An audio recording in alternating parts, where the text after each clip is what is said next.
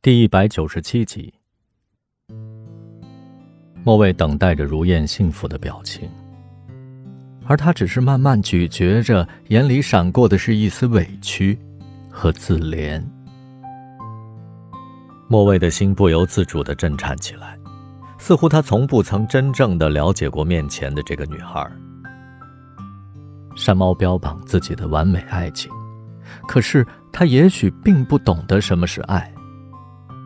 他从没给他买过他酷爱的榴莲，而且讨厌家里出现这种味道。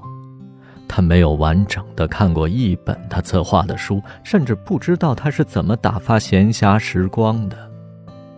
他觉得如燕是个简单乖巧的女孩，她除了看书、刷剧、侍弄花草、烘焙甜点，大概就是等着他的宠幸了。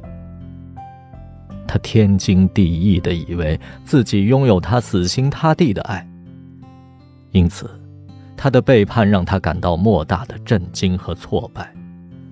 他恨他不忠，恨雪狼不义，却不肯反思自己是否在爱情上存在着过错。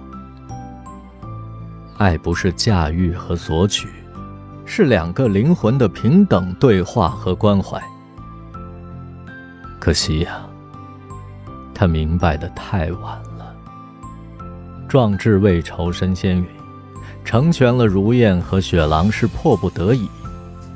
若山猫能够回归，他必然要以崭新的面貌以及千百倍的柔情重新点燃这团火焰。人都齐了吧？什么？就差二胡演员和吉他手？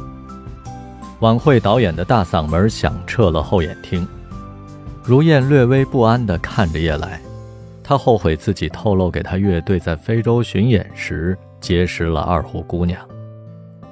叶来反倒轻松的一笑：“我要是这点空间都不给他留，还敢嫁他？他至少应该告诉你，他要跟朋友碰面。没有约束的自由会无限膨胀，你给的空间越多，他要的越大。他最好不告诉我，他要是真的爱上哪个女人。”那我们有必要认真谈谈，但是什么怦然心动、伤感怀念，甚至偶尔犯晕犯错，我通通没兴趣知道。不是有学者调查过吗？平均每三个丈夫中就有一个出轨。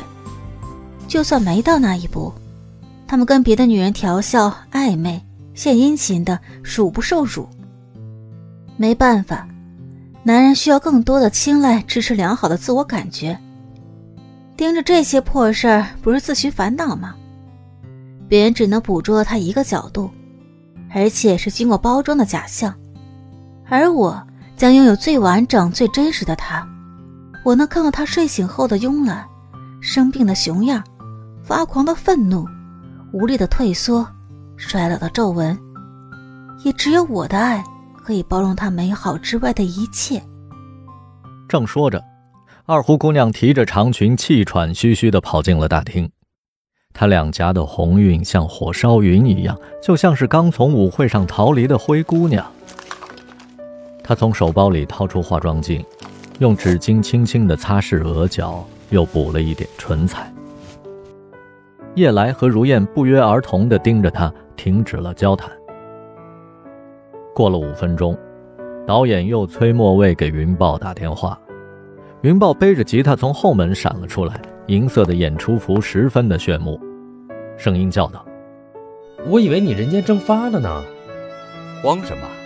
大腕都是卡点到。”莫蔚冲他做了个鬼脸。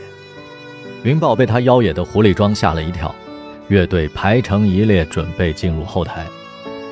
导演吩咐道：“哎。”开场最重要啊，一定要把情绪调动起来。